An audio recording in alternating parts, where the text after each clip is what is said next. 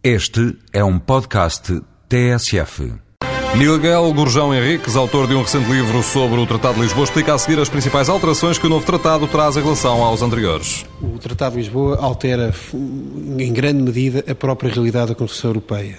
Em primeiro lugar, porque suprime a comunidade europeia, desaparece. Com o Golfo de Colombo, ao fim de 20 anos de projetos de alteração e de fusão dos tratados, os Estados simplesmente resolveram apagar a comunidade europeia.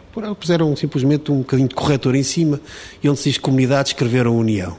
Isto é uma mudança extraordinária porque vem por fim, de alguma maneira, embora as comunidades continuem, continuem a sobreviver uma comunidade, a comunidade de energia atómica, vem por fim a um percurso de 50 anos nesta medida.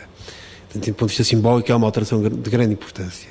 Uma segunda alteração de grande importância é, é, finalmente a formalização e a assunção de que a União Europeia dispõe de personalidade jurídica internacional.